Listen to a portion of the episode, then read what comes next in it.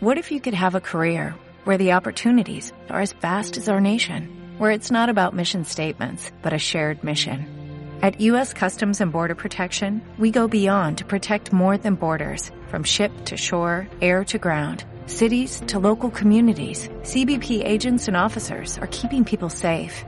Join U.S. Customs and Border Protection and go beyond for something far greater than yourself. Learn more at cbp.gov/careers.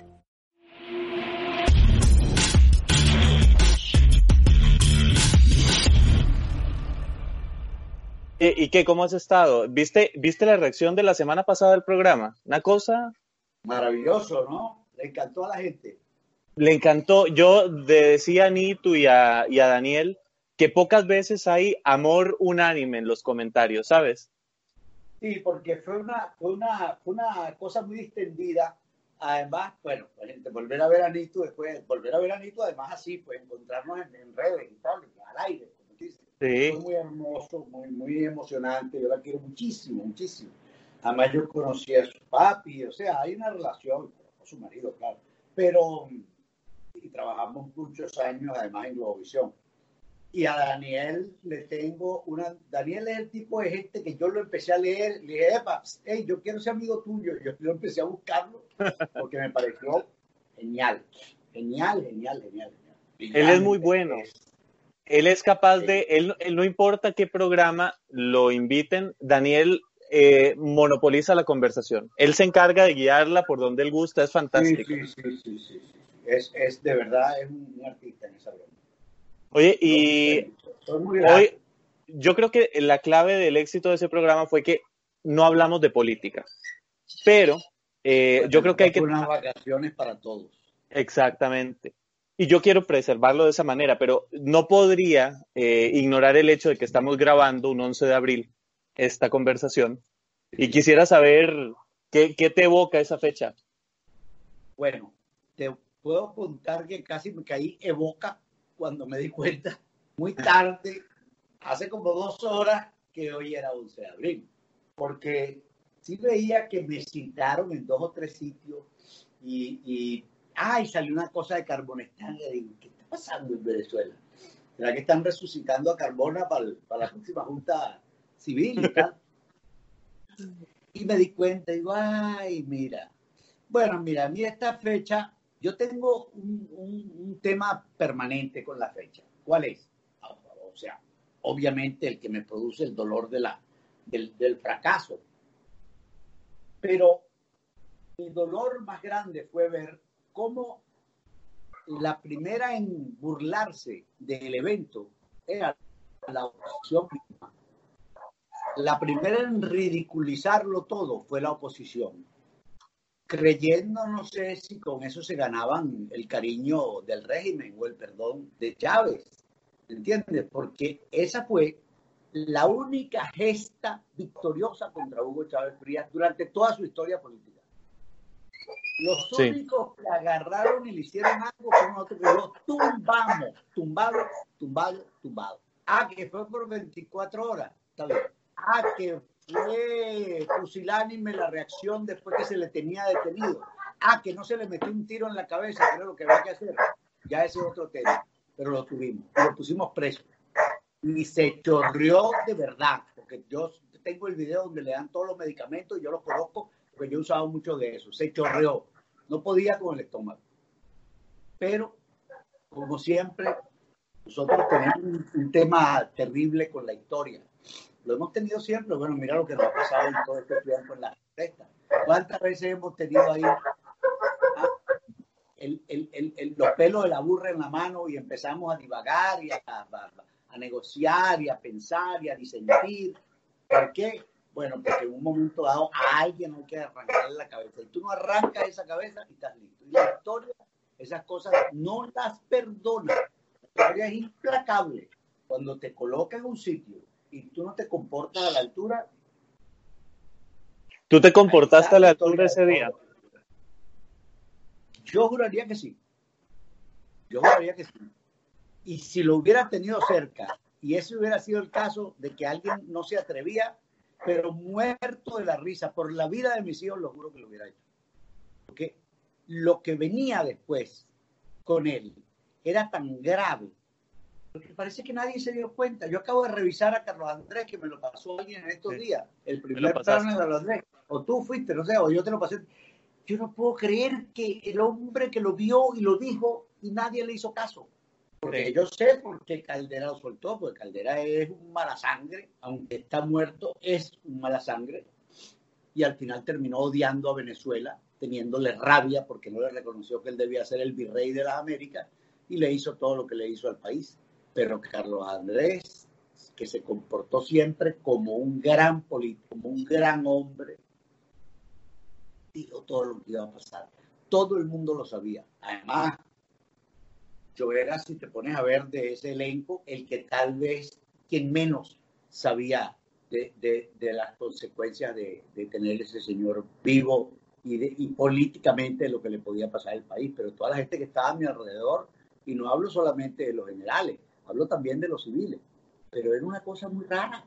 Es una cosa muy rara, es una cosa que... Ahí estaba también Patricia, ¿verdad? Patricia Poleo estuvo en, en el 11 de abril. Pero Patricia estuvo, Patricia estuvo en el 11 de abril, estuvo en el 12 de abril, tuvo una reunión que hicimos en, en...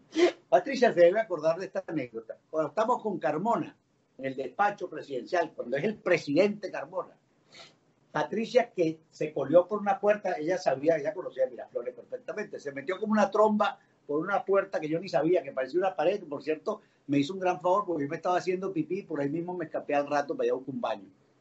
Patricia entró y dijo, bueno, yo quiero que alguien me diga una pregunta. ¿Qué voy a hacer con mis reporteros esta tarde? ¿Cómo hago cuando los reporteros salgan a la calle esta tarde? ¿Qué publico?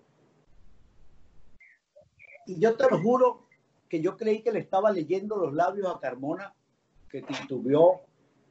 Ah, porque Miguel Enrique también dijo, sí, pues yo quiero saber, porque, ¿cómo hacemos? Y yo juraba que Carmona le iba a decir, ¿quién les dijo a ustedes que mañana van a circular periódicos? Que no circula en periódico ni mañana ni pasado, ya está. Tú puedes ser muy demócrata, pero puede ser pendejo. Él se quedó así, dijo, bueno, no sé, ustedes me dirán. yo dije, ay,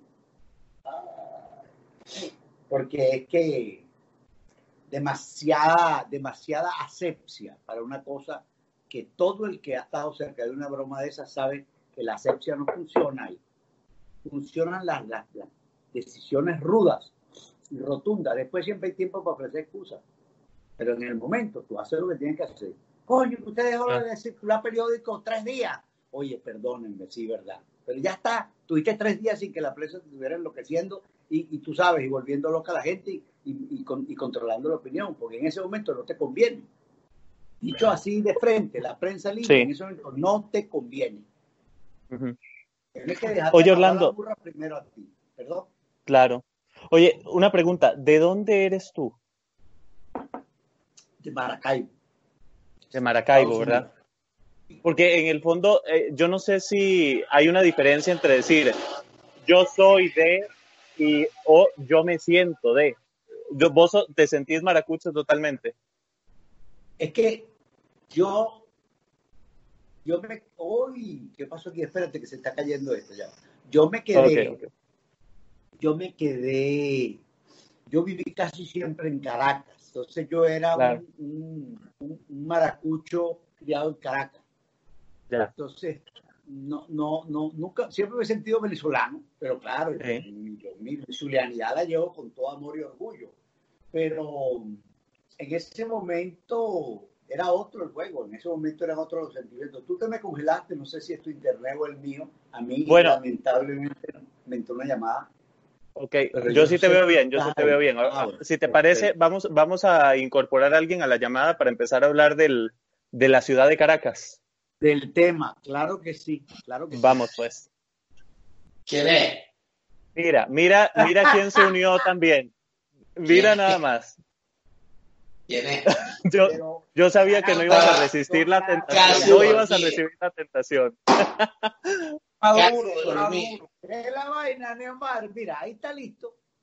Ahí está listo. No es mentira mía. Ahora no lo estoy oyendo. No lo estoy oyendo. No nos está oyendo. Es que no tengo micrófono, no tengo audífono, no tengo coño. Ahora sí. Mira, lo, lo, lo, agarramos fuera de base, pero yo sabía que no iba a resistir la tentación. ¿Sabes qué estaba haciendo yo? Dice, Ah, no. haciendo una cuarentena venezolana, no tengo micrófono, no tengo audífono, no tengo un Ahora sí tengo micrófono, mire, ahora Mira, Daniel, que decíamos que a ti se te puede llamar en cualquier momento, porque realmente tú lo que pasa es que tus franelas tienen incorporado un escritorio, lo que prende la cámara parece que estás en tu set. ¿sabe? estaba, estaba hablando con el patriarca Franceschi. Ah. Coño. ¿Tú, sabes que, tú sabes que me decía yo que qué lástima de ser otro personaje para incorporar un día a una charla de esta. Mm. La otra semana. Entonces esa vaina, a mí Bueno, se me olvida me, vaina. me acaba de llamar Franceschi para pedirme eh, eh, el indulto para una gente a la que tengo bloqueada en Twitter. Ajá. Este, bueno, y acabo de negarme porque yo no soy calderista. Ahora, eh, ¿qué día es hoy? Porque, ¿Qué hacemos nosotros aquí reunidos, señor Jovel? ¿No me podría indicar? Sí, bueno, eh, mira, justo en la parte anterior, este, mira, vamos, vamos a ir en orden, ¿ok?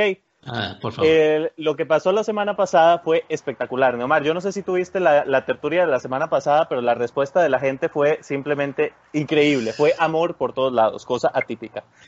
Pero eh, yo le decía a Orlando que yo creo que se debió básicamente a que no hablamos de política.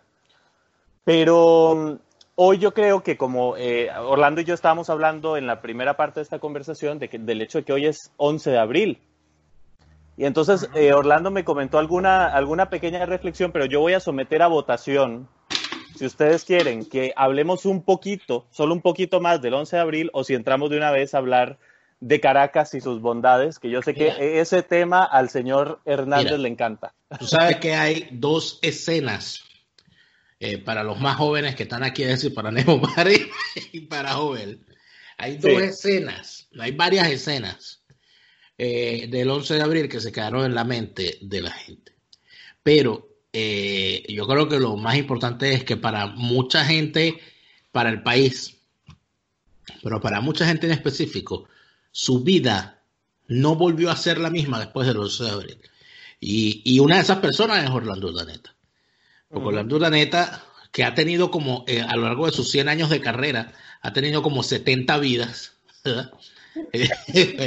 Entonces, artista infantil, artista juvenil, galán de telenovela, eh, fetiche de eh, cinematográfico, eh, eh, después actor de carácter, y así, y así fue la cosa, fue creciendo, creciendo, creciendo, creciendo. Y cuando tú vienes a ver, Orlando Urdaneta está en todas partes, es como el gran hermano.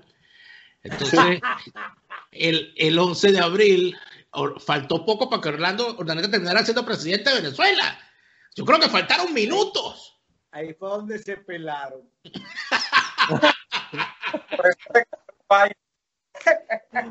Eso lo van a pagar toda su vida ese errorcito. Yo acabo, yo hablé hoy. Sí, claro, claro. Yo hablé hoy con, eh, con, con Carlos Ortega, protagonista de Ah, día, para hacerle una sola pregunta.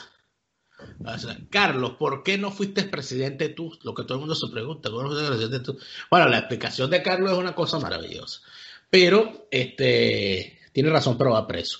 Entonces, la, eh, el tema está en que, eh, más allá de agriarnos el día, hablando de, de- del 11 de abril, De lo que no fue. de lo que no fue, porque el 11 de abril es la historia de algo que no fue y que Sí. fue muy bonito y todo eso, hay escenas que yo tengo en mi mente. Una de esas escenas fue Carlos Ortega yéndose de Miraflores. el- antes de la juramentación. Eso fue una gran escena, eso fue una cosa que conmocionó al país, porque cuando la gente vio a Carlos Ortega yéndose, dijo, ¿para dónde va? ¿Para dónde va? Ya va. ¿Para dónde va?". Paradícora. Eso fue, eso fue una señal. La segunda escena fue ver a Patricia Poleo corriendo para salir de Miraflores. Eso fue una escena donde la gente dijo, si Patricia Poleo está corriendo, algo está pasando. Esto se acabó.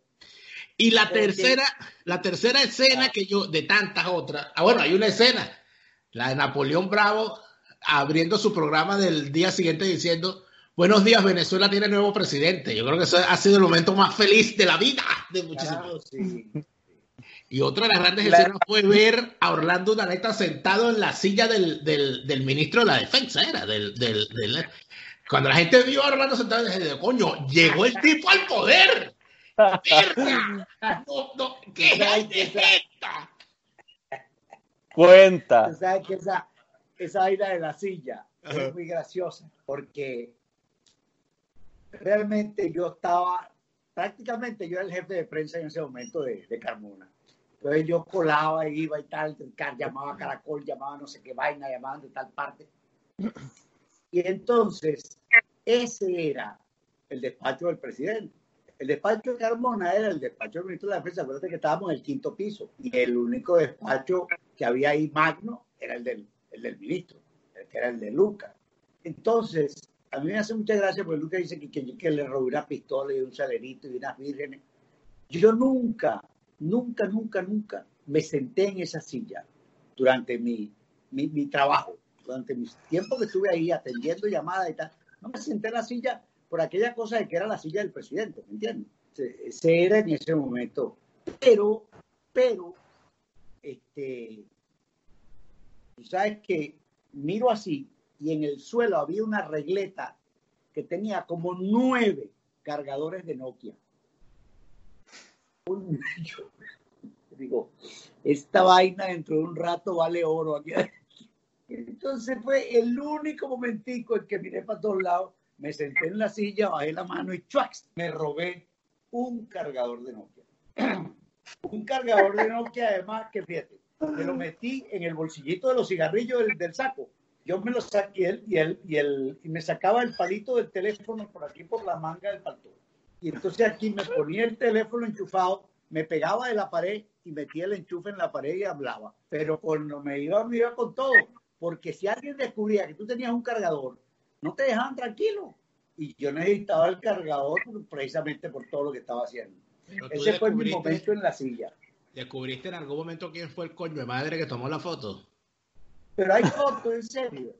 Claro, la famosa foto. ¿Tú recuerdas esa foto, ¿Cómo va a haber hermano? una foto? Yo la quisiera, eh, mándame Claro. de recuerdo para mi nieto. Yo me acuerdo, yo me acuerdo cuento, que mi papá te- eh, tenía una conmoción porque yo tengo que, eh, hay algo que muy poca gente sabe y yo siempre lo digo y la gente se, se queda sorprendida. Es que mis padres son chavistas y yo no lo digo para, para infamarlos ni para crear una polémica. Es que de verdad ellos son sinceramente chavistas. Yo soy absoluto y completamente opositor desde siempre y jamás hemos peleado por política, que es lo más impresionante. Todo lo contrario, todo lo contrario, o sea, jamás. Por supuesto, no son, no, no, no, y que ellos no son dirigentes políticos, sino que ellos ah, eso, ah, se le tiran la Claro, ranchera a todo Ese es su, ese es su claro. Por supuesto. Y, y, y además de eso, la oposición ha hecho un gran esfuerzo por mantenerlos a ellos como chavistas, ¿no? Eso, eso ¿Cómo también no? claro. Eso está ¿Cómo claro. no? Mi papá, el día, el 11 de abril, eh, eh, particularmente ese día que empezaron a ocurrir vainas, ya tipo 6 de la tarde, que estaba todo consumado, mi papá suelta una frase y dice, coño su madre Freddy Bernal, ¿verdad? Y entonces, no, es que esta vaina, es que Freddy Bernal es un coño de su Daniel, madre. Pero Daniel, el, el 11 de abril es lo que permite graficar mejor ese, ese cuento, esa, esa historia fantástica que le han metido a la gente en la cabeza, de que no, que el pueblo salió a la calle a restituir a Chávez, más o menos el mismo cuento que hay con el 23 de enero del 58, de que el pueblo tumbó a Pérez Exacto. Jiménez y oh, Exacto. eh, paja, paja. Yo recuerdo, mira, hablando, tú estás hablando de tus papás, yo recuerdo a mi abuelo, a quien yo amaba en vida. Mi abuelo fue eh, quizás, bueno, igual de importante que mis padres en mi infancia, me crió. Y mi abuelo era chavista, chavista hasta que se murió hace, en el año 2006, 2000, estamos hablando hace más de 15 años, 15 años redondeando. Chavista Eh, y de mi- frente de toda su vida. yo, yo tenía, yo tenía cuando el 11 de abril, yo tenía, oh, debía, debía tener yo, ¿qué? Eh, 14 años. Y, y ese día, yo recuerdo la noche larguísima, que, que la palabra es, no, Chávez está enconchado en Miraflores, después salió con el cuento de, de Baduel y todo lo demás. Y yo recuerdo, el, al día siguiente mi abuelo me iba a buscar porque caía fin de semana. Yo los fines de semana me venía a la casa de mis abuelos y él me iba a buscar a la casa eh, de mi mamá y mi papá. Cuando él me va a buscar, yo, yo que era un muchacho de 13, 14 años, yo decía, coño, ahora con qué cara veo yo a mi abuelo, porque mi abuelo está rechísimo, porque mi abuelo es chavista y al gobierno lo tocaron anoche. Y mi abuelo recuerdo que yo abro la reja y me dice, bueno, ya vio que tenemos nuevo presidente. Yo, coño, pero esto es en Venezuela, ¿vale? Esto es Venezuela. Esto es Venezuela donde, Tal cual. donde el puente tenía Daniel del tipo que trabajaba en Miraflores en medio del, del- del gobierno de. Medina, Sí. el portero, y le dijeron, bueno, ¿y usted no era medinista? No, eso creían ellos. ¿Y usted no era. Beco? Eso creían ellos. Ese es Venezuela. Eso creían ellos. Claro, eso, cre- eso creían ellos. nosotros, nosotros este, hubiéramos hecho de ese momento algo grande si hacemos una cosa terrible, le va a parecer a ustedes y a, y a su abuelo le hubiera parecido horroroso. Pero eso era lo único que había que hacer. ¿Por qué? Porque no se dan los golpes de otra manera.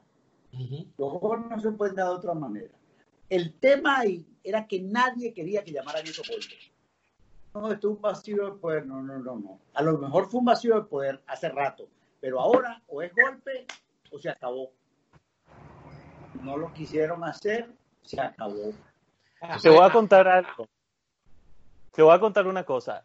El- ahora que estabas contando esto de las elecciones y de la particularidad de que en Venezuela se celebra el ganador sin que se hayan anunciado los resultados, eh, yo me acuerdo muy bien que el manejo de la información eh, sobre Venezuela afuera, en, en el resto de países de América Latina, siempre estaba muy vinculado a la cadena CNN en español. Siempre. Y muy particularmente a la periodista Patricia Yaniot que era como, sabes, cuando querías saber qué estaba pasando en Venezuela, sabías que Patricia siempre tenía un pedo con Chávez y estaba enojada o le había gritado, le había insultado, no sé qué. Recuerdo que el 11 de abril, para volver al 11 de abril, estaba en esa transmisión Glenda Umaña, que estuvo hace unas semanas en el, en el programa. Y entonces eh, recuerdo muy bien la confusión porque está este, esta ambigüedad del idioma y que, que, en cadenas internacionales no saben cómo llamar las cosas. Por ejemplo, a Juan Guaidó le dicen presidente, ¿cómo es que le dicen? Dicen, el presidente de la Asamblea Nacional reconocido por 50 países como presidente encargado. O sea, le tienen que decir todo eso porque sí, tienen que sí, ser muy precisos. Para que no digan que el noticiero está diciendo que es el presidente. Exactamente. Y entonces, eh, recuerdo muy bien que en el, en el caso del 11 de abril, eh, Glenda Omaña estaba estaba como muy, muy cuidadosa y muy cautelosa de decir, esto es un golpe de Estado, ¿no? Y, y, y al final era todo tan evidente, eh, está la transmisión todavía, pero no sabían cómo llamar, por ejemplo, a Carmona, cuando dio la, cuando ya hace este juramento que hizo, ¿no?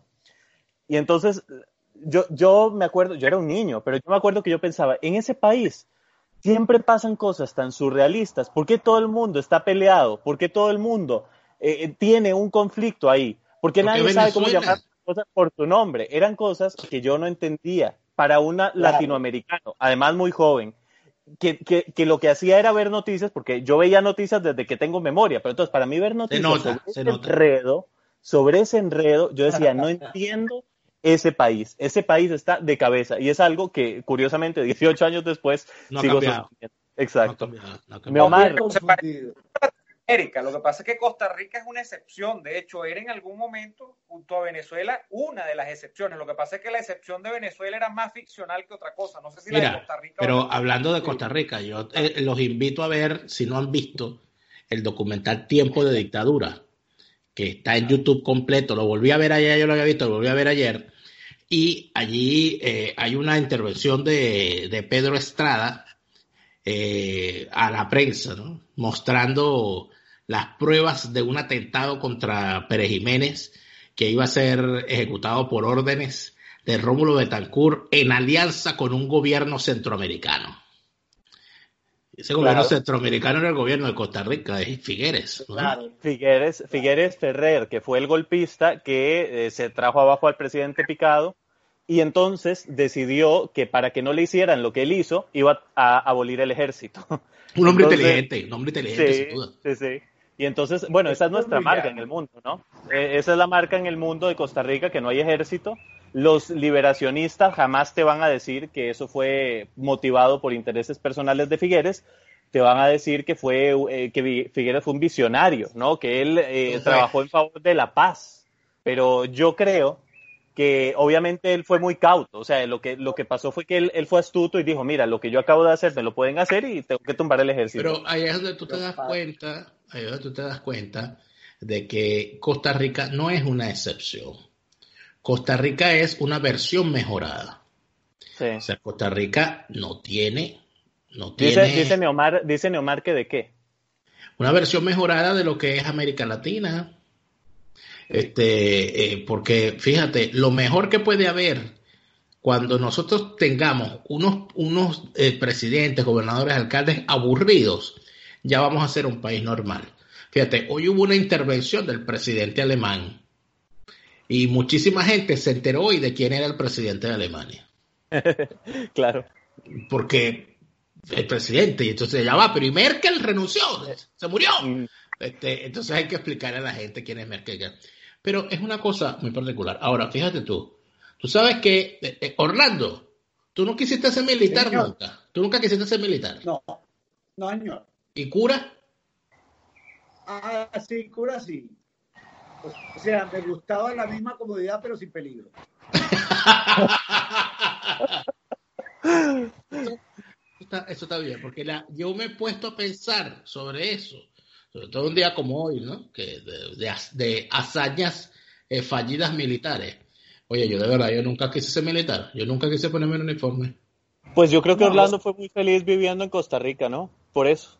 Te iba, te iba a hablar, te iba a hablar, no, no quise interrumpir a mí, pero de Costa Rica te iba a decir que aparte que viví en ese país y lo, y lo adoro y me parece maravilloso y entiendo entonces cuántos líderes venezolanos fueron allá a buscar refugio y por qué y cómo costaba después. Lo que yo no entiendo después cómo tuvieron el, el, el brío para regresarse, porque yo no me había ido más nunca de ahí. Pero te digo algo que me maravilló mucho de Costa Rica, que era un país sabrosito, centroamericano, como chiquitico, compadre, pero hacer una diligencia oficial, eso es más bravo que tomar la embajada americana en México, ¿ok? Sí. Muy difícil. Y no existe un mortal en Costa Rica que deje pagar los impuestos. Es una cosa insólita, porque tú dices, coño, pero este país tan chiquitico, dice, no, es que tienen que pagar el impuesto, no sé qué. Pero ¿cómo lo controlan? Bueno, así lo controlan. Que tú comes una caja de chicle, tú pagas tu impuesto. No, no hay manera que tú te quedes debiendo el impuesto. Es carísimo, es carísimo. De, chicle, ya te el Entonces, de bueno, hecho, yo... Sí, pero tiene yo, su gracia. Yo lo he comentado con Neomar, porque Neomar tiene, eh, tiene viajes pendientes en esta vida, unos cuantos, ¿verdad? Y entonces yo le he dicho, mira, eh, de América Latina, a nosotros en Costa Rica, por ejemplo, siempre que vamos a cualquier país de América Latina, se nos hace barato. Cualquier país, el que sí. me digas es barato. Sí. Sí. En cambio, normalmente cuando tú viajas de otro país latinoamericano, sabes, sí ves diferencia de precio. Para nosotros siempre es favorable. Pero eh, yo le decía a Neomar, aquí todo es con impuestos. Pero mira, ya, sí, ya, que dedicamos, ya que dedicamos como cinco minutos a hablar de Costa Rica y normalmente más que eso no hay nada que hablar, yo quiero hablar de la ciudad de Neomar, porque de hecho de aquí solo Neomar es de Caracas y esa fue la promesa que hicimos la semana pasada. Neomar. Oye, el único caraqueño del lote es Neomar, ¿verdad? Sí, porque... Deberíamos hablar un ratito.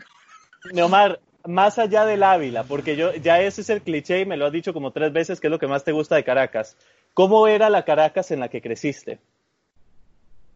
Mira, la Caracas en la que yo crecí era eh, un espectáculo porque tú sabes que recuerdo yo las baldosas o las, yo no sé si eran las, bueno, e, esa especie de, sí, como de, de baldosa los, que había en el bulevar. Los adoquines.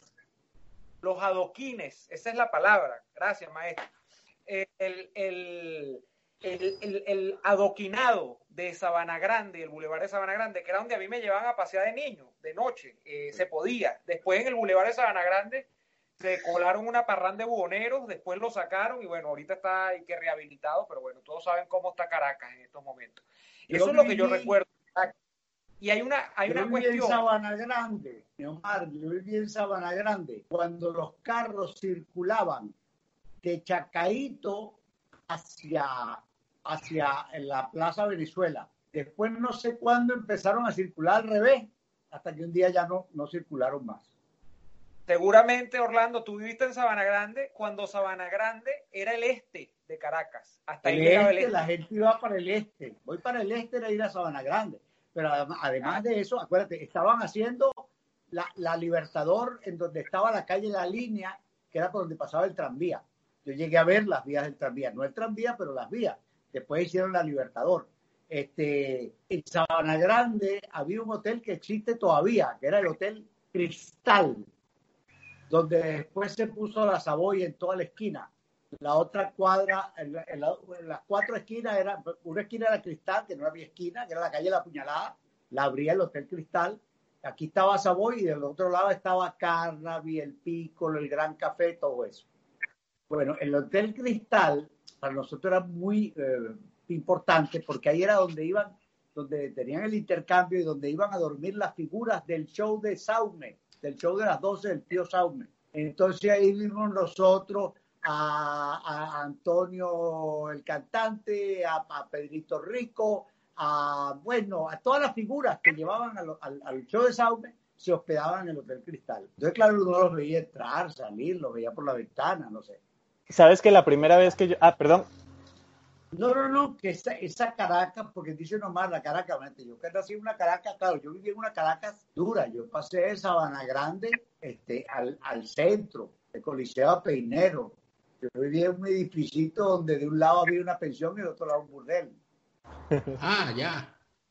Pero como eran entonces los burdeles. Bueno, el otro día estuve Era- hablando con Daniel. Ahí te de inspiraba Cuba. para- Uf, pero es que el- el- los burdeles de esa época eran, Neomar, era una casa como las, todas las casas, solo que esta casa tú no veías muchos cuentos, sino que entraban señoras elegantísimas y Oigan, vean esto, señores. vean esto. No había vean lo que, música, me- no había lo que gritos. acaba de traerme mi hermana, perdón. Mi hermana acaba de hacer unos brownies. Me encantaría poder compartirlos con ustedes, pero no se Oye, puede. pero que, que Dile a tu hermana, de parte Venga, venga. mía, que eso no se hace. eso no, Eso no se hace. No se hace.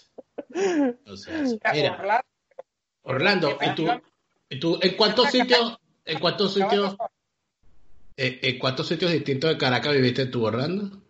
Bueno, mira, eh, yo no me acuerdo mucho. Niño, niño, niño, vivimos en Chacao, no sé si antes o después en Campo Claro. Este, ahí cerquita de la avenida Andrés Bello hay unos edificios Goya y Fusioli. En uno de esos dos vivía yo y por uno de esos que no tenía ascensor me caí yo por el hueco tres, cuatro pisos para abajo. Este, después vivimos en Sabana Grande ahí al lado, en la calle del Recreo, no, en la calle del Recreo, no, perdón, en la calle de los Avillos, que es la que te digo, donde está la Saboya, arriba había un edificio que era el Ujú. Bombizo, ahí vivíamos nosotros. Y después vivimos en el centro de Coliseo Peinero y después nos mudamos a Bellomonte, ya yo grande, quinceañero, en, en- en la avenida, en la calle Baruta de Bellomonte. Bellomonte del lado acá del Guaire, ¿no? Bellomonte Sí. entre la Casa de Nuevo y el Guaire. Sí. Y mm, que por cierto, ahorita mi hermano tiene un grupo de Facebook donde nos estamos reencontrando todos los que éramos vecinos y ha sido gratísimo oír los cuentos y saber qué está haciendo cada uno. Y todo. Oye, ¿y el Guaire siempre fue tan sucio? No, según la leyenda, no. Ah, no, bueno, el, el Guaire no, chico, el Guaire de Simón Bolívar era un río bellísimo. Por la Pero, Miranda, más o menos. coño, sí, pero eh, que la, bueno, Catuche, lo, lo, lo, la- la- lo- las cosas bonitas de Andrés Bello, la poesía de Andrés Bello, Catuche es una quebrada cristalina, bella. Yo sé que bajaba Daniel Lara tiene. Daniel Lara tiene la, la vulgaridad, pero está el Branco Central. Ah, Daniel Lara, que- tiene la propuesta de que el Guaire debe ser el destino final del cuerpo de Chávez, ¿no? Claro, claro. Ese era- Claro. ese- ese el, el Guaire mira, lo que hay que necesita eso. Claro, ¿qué hay que hacer con el Guaire? Es que hay que embaularlo con todos esos cuerpos. Perdón, Neomar. Sí, Orlando, que hay una cuenta en Twitter que es la del amigo de nosotros, que es un alter ego que se llama el Correo del Guaire, ¿no? Y entonces él ahí, en el avatar de esa cuenta en Twitter, que es un disparate porque es una cuenta extraordinaria, el avatar es bueno. un carajo car- cargando a otro tipo, ¿no? Que lo lleva en hombro, lo lleva como eh, cruzando el Guaire. Y entonces la fotografía corresponde supuestamente a un personaje que había hacia principios del siglo XX que cobraba, creo que era eh, un medio por cruzarte el Guaire, pero el Guaire era limpio todavía en aquella época. Lo que pasa Sí, es que sí, sí, era para que no te mojara. era para que no te mojaran los zapatos, los pantalones. La... Entonces el tipo te... Mira, imagínate, tú ahora, ahora, pero tú sabes algo, que eh, yo tengo un contencioso permanente con los caraqueños, eh, eh, porque los varguenses tenemos un contencioso permanente con los caraqueños, porque nosotros somos una especie de patio trasero y a la vez salón de fiesta de Caracas. Y eso, eso es un sino en la vida del varguense, ¿no? Eh, que tiene... Sabes que yo, yo no creí llegar a decir eso nunca, pero yo me acuerdo que yo, yo vivía en Caraballeda y yo me acuerdo que yo los viernes, yo cuando no me daba cuenta del tráfico, decía, coño, si es verdad que ya llegaron los caraqueños. Exactamente. Era un horror. Era un horror, así. Sí. Entonces, el, el, asunto era, era complicado, pero hay un problema, que inclusive Jovel, este, por, yo sé que eso no es culpa de Jovel, eso fue Neomar que lo puso en esa vaina, eh, eh, de que, bueno, de que, recuerdas de Caracas hay el Ávila. El Ávila tiene dos caras, amigo. Yo veía el Ávila todos los días desde mi ventana, desde la ventana de, mi, habitación. Y yo llegué a bajar al otro lado por el teleférico, que no claro. ha hecho eso, que es una eh, belleza. Es correcto. Yo usé. Tulipán y aquel mar de flores. Sí, yo, yo, no, yo no llegué a bajar a Vargas por ese teleférico, pero sí logré usar el teleférico ya cuando no tenía el tramo a Vargas. Pero el Ávila en particular, fíjate tú, que, es el cuento, ¿no? Eh, tú sabes que eh, esta gente, estos, estos animales, estas bestias, hablan, eh, le, dicen, pero el guaraira repano, pero no le han explicado nunca a la gente qué demonios significa guaraira repano, sino que pusieron el guaraira repano y agarraron ese cuento allí. Yo supe por la historia, gracias a un historiador varguense, eh, que fue prefecto de Vargas, el doctor Gilberto Brusual. Él escribió, eh, ha escrito muchas cosas sobre Vargas y escribió el origen del cuento. Y el origen del cuento es que los indios Caracas, que, estaban en todo, en todo en a, las dos orillas del Ávila, eh, veneraban el mar, a la diosa del mar. Y un día dejaron de venerarla, se metieron a, a ateos, ¿no? Y la diosa del mar, como se metieron ateos, decidió castigarlos, ahogándolos. Y les mandó una inmensa ola para ahogarlos. Y cuando los indios Caracas vieron que la ola los iba a matar, todos se arrodillaron a pedirle a la diosa que los perdonara. Y la ola se detuvo. Guaraira Repano significa, en el lenguaje de los indios Caracas, la ola que se detuvo.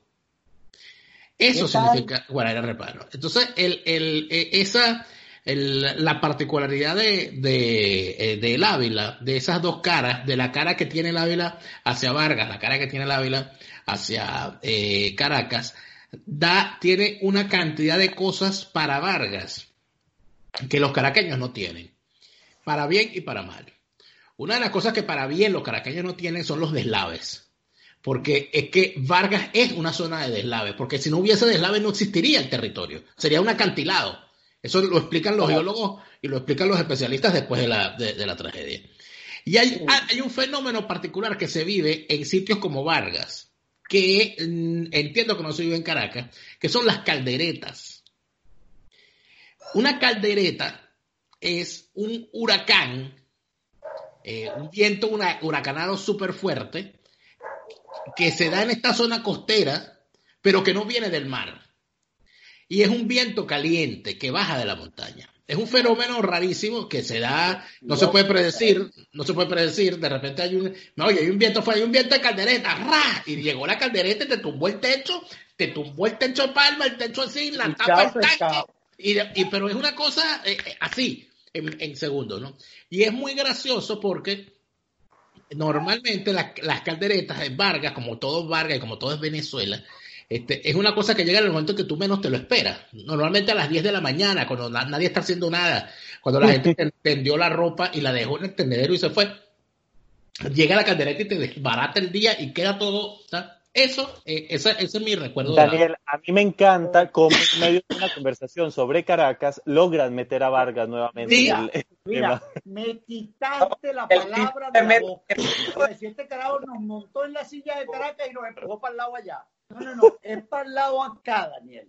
Bueno, Te cuento, acá. te cuento que yo viví, en Caracas. mira, yo viví en Caracas.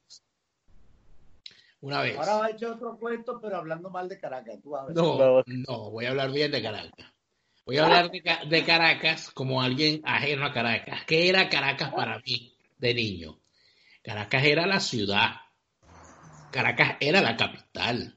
Tú cuando ibas a Caracas, ir a Caracas, para el que estaba, era ir a Caracas, era una cosa importante. Uno iba a ir a Caracas. decía, Caracas es Caracas y lo demás es Monte y Culebra. Así es, uno tenía que vestirse. Uno tenía que vestirse bien porque iba para Caracas. Tú a Caracas no iba mal vestido. E inclusive, para muchas generaciones, mi abuelo, por ejemplo, cuando me veía a mí eh, de traje y corbata, indefectiblemente me preguntaba, ¿va para Caracas? Porque era una cosa como impensable que alguien te- tuviese palto y corbata en, en Vargas. Entonces, usted que va para Caracas.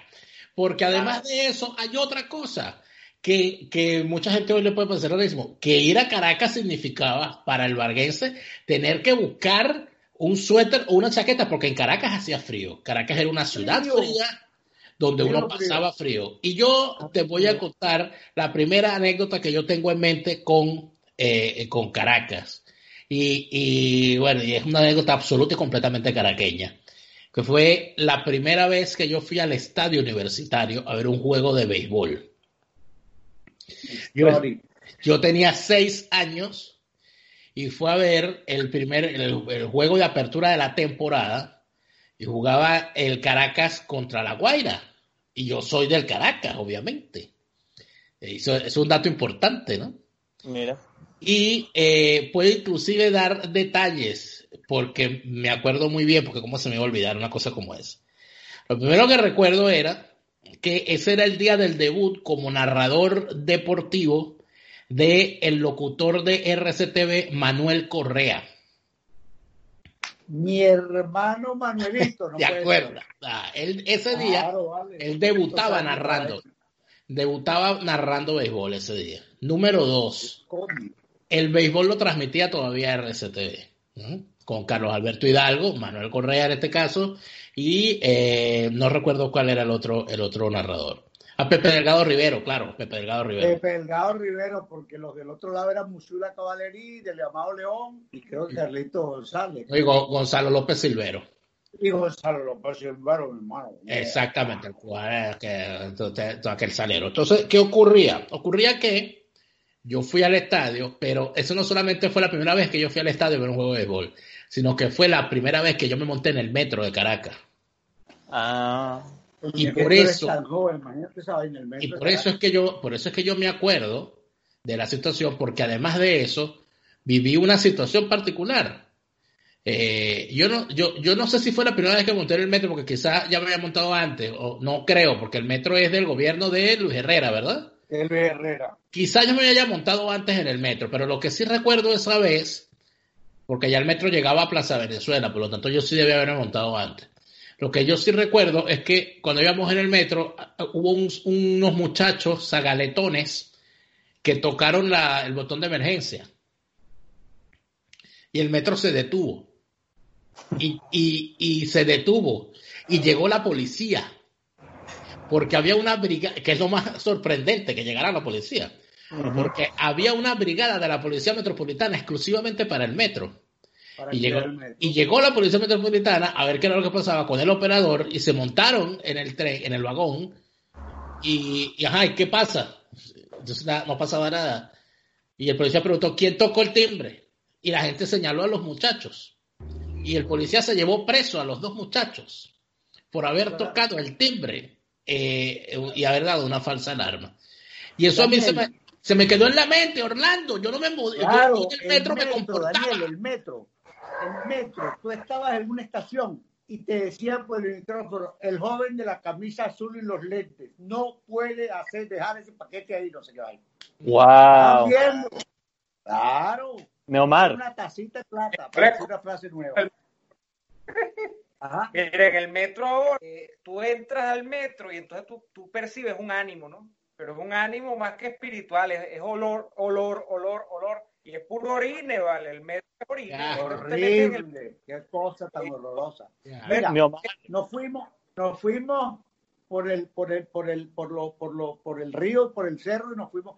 Que quería comentar, porque para nosotros a lo mejor todavía está cerca, pero hay quien sabe cuánto, que Caracas era una ciudad cruzada de cañadas. Y de, Mira, y de, y eso, de eso tenemos que hablar con Nitu. Vamos a, vamos a llamar a Nitu que nos está esperando. Vamos, ya estamos todos, entonces. Ah, bueno, Nitu se está terminando de poner el no, arete. porque, chico, mira, yo ni en cuarentena me quito los zarcillos. Ah, ¿Entiendes? Yo creo que uno tiene que ponerse, tratar de subirse el ánimo. Es así. Es así. Me Mira, Sí. Nitu, estamos hablando en esta, en esta parte de la conversación sobre Caracas, que yo te había dicho y tú me contaste que tú andabas a caballo en Caracas, unas. A cuantas cosas. caballo. Pero- quiero- coño, pero mira, es la época de. Bolívar, ¿vale? Te oímos, Sí, bien. oímos. Te oímos, te oímos. Mira, yo te sí voy te a decir una Yo vivía en la Castellana, no existía la Cota Mil. Y había unos creo. señores con caballos y con una carreta. Y uno se montaba en la carreta en la tarde con todos los muchachitos de la Era el cuadra. paseo, era el Era el paseo. Y después había uno que cargaban tres o cuatro caballos colgados, que no era que montabas a caballo, te montabas en un caballo y ibas detrás de la carreta. Bueno, eso es verdad, pero te voy a contar algo. Después yo viví en, en Caurimare, que es la casa paterna de toda la vida. Cuando Caurimare era lejos, porque el Claro. cafetal existía un pedacito. Olvídense de los naranjos, eh, latillo, nada de eso existía. Bueno, latillo como que era un pueblo que había que ir por tierra. Pero, Pero la lo está, verdad- Me Nitu, llevaban de Nitu, excursión. estábamos diciendo Me- hace rato que el este era Sabana Grande. Exactamente, exactamente. Sabana Grande, ¿Sabe dónde terminaba Caracas? En ese puente Sabana de las. Mercedes, que se llamaba el Puente Baruta, en la calle Baruta de Bellomonte estaba un puente, y para allá era monte. El Puente Baruta era el Real de Caracas. Mira, Nitu, vamos a establecer la, vamos a establecer, vamos a establecer las reglas de esta última parte de la conversación contigo y como tú sabes que Daniel Lara tiene un hábito de hablar un poco más que los otros, hemos decidido cederle el control de esta última parte a Neomar Hernández. Pero si saben, Neomar, cómo, vas- si, saben, vas si tú. saben cómo es uno, ¿para qué lo invitan? Tú sabes que la gente, la gente pregunta mucho, Daniel, que qué tienes tú en esa botella azul. La gente cree que tú tienes. Viagra y una vaina. ¿no? Agua, es agua, tú una botella de agua, yo le quité la etiqueta para no hacerle propaganda y Pero esta botellita todos los días la lavo y todo. Ah, no, eso, claro, porque yo tengo, whisky, yo tengo mis momentos, eh, Orlando. Ah, Mira, vamos a arrancar, pues. Vamos a arrancar. No, ya esto arrancó, ya arrancó. Ya arrancó, ya, ya- Ah, ya arrancamos. ¿No estás, Sí. escuchando que, no estás escuchando que la mantuana ni tu Pérez José acaba de contar cómo ella recorría Caracas a caballo? Bueno, yo le, Bueno. mira, no sean ridículo, porque yo no soy Juan. Este, yo vengo de una clase social como la inmensa mayoría de la clase social venezolana, donde mi, mi papá, gracias a mi abuelo, se pudo graduar, eh, tener una profesión y le echó pichón para que nosotros fuéramos profesionales y fuimos no, pero de a poquito a poquito eh, superando. perdonar. Pero caballo por la tarde para los muchachos de clase media. Claro, y pues, yo te estoy diciendo clase media. Ahora, pero Yo, una, ¿sabes pero, yo no tengo esos No, yo, no, complejos. yo los veía a ustedes pasar. Yo los veía a ustedes pasar con lágrimas en los ojos. Yo, yo te voy a decir una cosa, Orlando. Yo no tengo esos complejos de que uno no puede pertenecer a la clase media. Yo soy una representante de la clase media venezolana. Yo. Me soy- parece muy bien, Yo- me yo- parece yo muy bien. que me parece decir muy que bien. yo jugaba en el, en el, en el barrio tal y que yo no, no, no usaba zapatos y que me calcé a los siete años. No, Mentira. No, no, no, no, no. Además, déjame decirte una vaina. Yo debo agradecerle a mi mamá que con e- en esa vaina fue con nosotros de verdad, de verdad, de verdad, muy didáctico. Siempre te decía cómo, cómo vivían, te lo enseñaba y te decía cómo y te llevaba a hacerlo cuando se podía. En serio. Entonces, claro, para uno no era raro. uno no era Dale, raro. Neomar, no, pero dale. cuando, cuando tú Es dices, No, ahí va, ahí va Daniel, mira, ahí va Daniel otro. Fíjate, Ustedes tienen como una hora de programa allá. Yo les quiero contar que mis Cuéntalo. abuelos, que son la parte de Caracas que yo recuerdo, mi abuelo paterno vivía en San José, parte baja de la Pastora. Mi abuelo materno vivía en Sarría. por cierto, donde hoy está ese organismo que han destruido, esa institución donde está el, la Contraloría, por ahí. Ah, la Contraloría. Un poquito, un poquito cerca y por ahí era la casa de mi abuelo. Esas casas típicas de, de corredores internos. Uy, qué rico, sí. Eh, con un zaguán atrás. En ese zaguán eh, habían gallinas, eh, había tor- eh, tortugas, morro- morrocoyes, este, había eh, pollitos, pajaritos, había muchas cosas. Y para uno era una divinidad ir a casa de los abuelos, porque además, por ejemplo, yo recuerdo en San José y en Sarría las puertas absolutamente abiertas. Este, entraba uno, salía el otro, entraba. Mira, mi abuela, ay, tan bella, mi abuela Osuna, mi abuela Mercedes me daba Fanta. ¿Se acuerdan de la Fanta? Claro, claro. Bueno, a mí me Y encantaba la Dumbo, Fanta. Y la, cola la- Dumbo también. La Dumbo, la Green Spot y unos panes dulces que hacían en una panadería en las, en- que era Ay. nuestro. Ay, yo no les puedo contar qué. Bueno, eh, eh. Sarría y, y tanto San José como Sarría son de aceras altas y ya Sarría está destruida, San José todavía queda algo de aceras altas con A. Tú llegaste a ver la casa de Pepe Izquierdo, esa zona de San José. Claro, El Izquierdo, que era el médico de la plaza, que una vez indultaron un toro y él se lo llevó para su casa y lo tenía como Y un se lo llamaban y venía a comer y tal, hasta que un día el toro cogió para Ávila y no volvió, pero lo tuvieron mucho tiempo en la casa. pero que ese era un Ahí cuento mucho, profundo en esa casa. ese era un El- cuento el- que siempre uno. Pero eso fue un toro del nuevo circo, cuando hacían las corridas. Un todavía. toro del nuevo circo, un indultado. Sí. Entonces Pepe se lo llevó, que era loco de bola, Eso dicen, eso dicen, eso cuenta la leyenda. Ahora, una pregunta que le quiero hacer. Cuento que Ese, ¿cuál era, cuál era, Orlando y Nito, cuál era el cuento que había en Caracas con una rivalidad entre la gente de San Juan y la gente de San José? Chica, Este, yo la verdad que no sé cuál era la rivalidad. No, yo creo que eso era un tema en serio de reinas de carnaval y vainas, pero yo no creo que Sí. fuera más allá. Sí, que los sanjuaneros eran los sanjuaneros, los de San José. Bueno, claro, a Sí. mí un orgullo, yo soy sanjuanero, yo soy pastoreño, yo soy no sé qué, pero, Ah. pero, eso, eso Así fue siempre así. yo soy varguense. Así como tú dices, yo soy varguense, yo digo, yo soy No caraqueña. menciones Vargas Y no había una pierde la época- conversación. Y no había una época donde el gentilicio, eh, ese gentilicio local de las parroquias de Caracas, incluso fue en las urbanizaciones NITU de la clase media, entonces salieron los famosos patoteros, de esto de sale Orlando también, de los patoteros de Yo Altamira. los conocí, los estuve cerca. Los Yo era chorros. más jovencito que los patoteros, ¿no? Y muy cobarde. Pero sí los vi a todos, los conocía a todos y era amigo de muchos de ellos.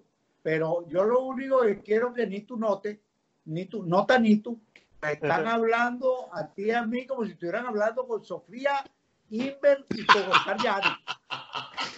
Exactamente, yo no sé por qué. No nos Bueno, pero la culpa-. Discúlpame, la culpa es de Nito, que fue la que trajo lo- las carretas de caballos a la conversación. Tú no puedes pretender que tú me traes una carreta de caballos a la conversación y yo ¿Por te, qué no te quieres Oye, que yo te sí. diga que esto era así? Yo Y déjame- Ya, ya tú habías, ya tú habías llevado la vaina al metro y ella la llevó saber, a la coño. Pero te- yo estaba en el metro. Bueno, pero yo te voy a contar más. Yo hacía motocross en lo que hoy es el, na- Ojo. los naranjos. En Motocross. los naranjos. en lo que hoy es los naranjos, que era un cerro divino donde volaban además avioncitos. Tú te tienes que acordar de eso, Ah, los Orlando. avioncitos. Era volaban y Lo que pasa es que, eh, Orlando, fíjate, tú y yo eh, pudimos distraernos con cosas muy sabrosas, que las nuevas generaciones no han podido sino estar todo el día pegados de una computadora. Que lo digan Pero- pero- Déjame decirte que- mira, déjame decirte una vaina. Cuando dijiste lo del pan dulce, yo me puse a pensar, digo, yo no creo que haya un muchacho nuestro hoy en día que te pueda decir, ay, me acuerdo cuando mi papá nos llevaba a la pastelería tal, aquellos, no sé, bien me sabe, mil hojas, canoli. No, es porque no les importa esa vaina, no les interesa, yo no entiendo. O porque no Yo hay, entiendo. Orlando. Bueno, hay una ¿Por qué no panadería, hay una panadería creo que centenaria ya en el centro, todavía está la, la famosa del Torbes, ¿no? Creo que está todavía ahí en el, en el, Ah, en- no, en los bueno, pagandinos ya, que... El decir. restaurante este, Jaime Viva. De- me de- viva, sí. Dígame los, los, cachi- los cachitos de la panadería 900 ahí en Sabana Ocho. Grande. Eso era lo máximo. Lo máximo. Pero eso no pasa más. Eso es como la música. Yo digo, tú oyes una canción, ya las canciones de tu tío, por ejemplo, y tú, tú oyes una canción, una serenata, una cosa bella, las letras, las cosas. Yo digo, yo no me imagino a una pareja joven hoy que esté dentro de 50 años abrazado frente al mar. Primero no lo van a poder hacer, pero vamos a suponer que pudieran hacerlo. Y que diga, ay, mi amor, ¿tú te acuerdas de aquella cosa tan bonita? de, Te lo meto, te lo saco, te lo meto, te lo. ¿Qué van a recordar? Orlando, no solamente eso, fíjate. Yo me he dedicado en el último tiempo, eh, en el último mes, a oír regatón. Y las letras son horrendas. Ah, Ahí todos los hombres se enamoran de una mujer ajena. Entonces, pero además quieren que el marido que tú sabes, Sí, sí, se la pasa sí, por, sí, por, sí, sí, sí. por la sal. Y te ¿Cómo, no cómo se la pasan los dos por la Banda. Pero es No, que no, debe no. ser la Es- tentación de la mujer ajena, debe ser. Bueno, Debe pero, ser. pero, pero yo, la- yo nunca la había visto. Pero entonces- es una belleza, pero no es Momento, horror. momento, quiero No, La decirles, guaira, habla la guaira. quiero decirles algo, quiero decirles algo. O sea, después que ustedes, miren, fíjate lo que hicieron. Metieron en la conversación las carretas de caballo. Metieron el motocross en un sitio donde hoy hay urbanización. Y ahorita están en tono, ay, esa música de hoy en día. Yo no sé qué es lo que se pretende que uno pregunte después de esto. No, no, mira, lo que pasa es que, por ejemplo, a uno lo va, ya va, a uno lo enamoraron con Adoro la calle en que nos vimos. Listo, o sea que tú Claro. nunca bailaste, tú nunca bailaste ahora- el pájaro bañista. Ya va, pero ¿El ahora qué? El cuatro, pájaro bañista. En cuatro, en cuatro, en cuatro, en cuatro, ¿qué es eso? No, no, no. Canción. A ti no te pueden enamorar de esa manera. Tú no sabes, Fíjate tú no- en realidad no sabes. Verga. bueno, entonces ha salido de control, Joel. Tengo una No, canción alguien- peor, que es la que está pegada ahorita, pero no la, no la quiero mencionar para no ofender la- a, la, a la concurrencia. Pero, pe- pero, eh, pero ven acá, Nito. ¿Tú no te acuerdas de la canción? Eh, Orlando se acuerda. La canción se llamaba El pájaro bañista. Era una canción que, Claro. que- yo me imagino, yo me imagino que las abuelas cuando escuchaban esa canción decían, bueno, ¿y qué barbaridad es esa? Porque en efecto era. Claro, era- Uy, yo te cosa- puedo contar una, yo te puedo contar una de esas. Yo no estoy diciendo que eso sea una barbaridad. Yo lo que estoy diciendo es que yo estoy entendiendo lo que quiere decir Orlando. Imagínate tú cuando tú estás en la playa con, con la- tu, tu cariño, tu amor, y entonces de repente, oye, ¿te acuerdas cuando eh, bailamos? No sé, cualquier canción. ¿Te acuerdas? Ahora qué pueden decir. ¿Te acuerdas cuando nos enamoramos con en cuatro, en cuatro, no sé qué? Ay, O sea, Ponte ahí que te la voy a partir. Así son, así son las letras. Tú sabes que hay una canción que, bueno, la hizo popular en, lo- en la década de los 90, una cantante mexicana que se llama Yuri, que dice des- eh, El apagón. Con el apagón, ¿qué cosas Sí. suceden? Bueno, esa canción, yo me acuerdo era un niño y llegué donde mi abuelita cantando, ¿qué cosas suceden con el apagón? Y se queda mi abuela viéndome y me dice, ¿de dónde saca usted esa canción? Y yo, no, la canta Yuri. Y dice, esa canción en mi época estaba prohibida por la Iglesia Católica. Y me quedo yo Apostólica y romana. y me quedo yo así, y digo, pero ¿cómo? ¿Por qué estaba prohibida esa canción? Yo sí es lo más chistoso. Resulta que era una canción vieja que hablaba sobre acoso sexual por parte de un padre, pero uno no lo entendía. O sea, yo, para mí era el apagón, el apagón. Entonces me quedé pensando en esto que estabas diciendo, de cómo las letras de verdad cambian, ¿no? Y el significado que le da a cada generación es distinto. Pero bueno, no sé, mira, mira, al final, Nito, yo te voy a decir, cuando te íbamos a llamar, me dice, dijo Orlando Urdaneta, oye, eh, mira, Nito, eh, con Nito 10 minutos nada más, porque Ya llevamos media hora. ¿no? no, pero- No, por ti, mi amor, sino que yo me tengo que ir. Mira, No, Este, Orlando, pero, bueno, pero, este, ¿Para dónde- Pero, eh, Orlando, ¿para dónde te tienes que ir? Porque ahorita estamos todos encerrados. ¿verdad? No, no, pero tengo, tengo una, Ah, una Ah. llamada, Bien. ¿no? Llamada. Tiene una videoconferencia romántica, una llamada. No, lo está esperando, lo está es esperando el cochero, así, lo está, no esper- es así. Lo está esperando el cochero Isidoro. mira, no, yo, yo, sí creo, yo sí creo que hay Yo vi el coche de Isidoro, yo lo vi. ¿Qué cosa? Yo vi pasar el coche de Isidoro. El coche de Isidoro. Ah, Claro, vale. Listo, ¿tú no viste el coche de Isidoro nunca? No, la canción la bailé bastante, sí, pero no vi el coche No, pero eso, bueno, estaba vivo él todavía cuando la canción. Pero el coche de Isidoro, yo lo vi, yo lo vi. ¡Ay, mira, mira el coche de Isidoro! Claro, Epa, Isidoro. veces en mi vida. Buena broma. Porque era...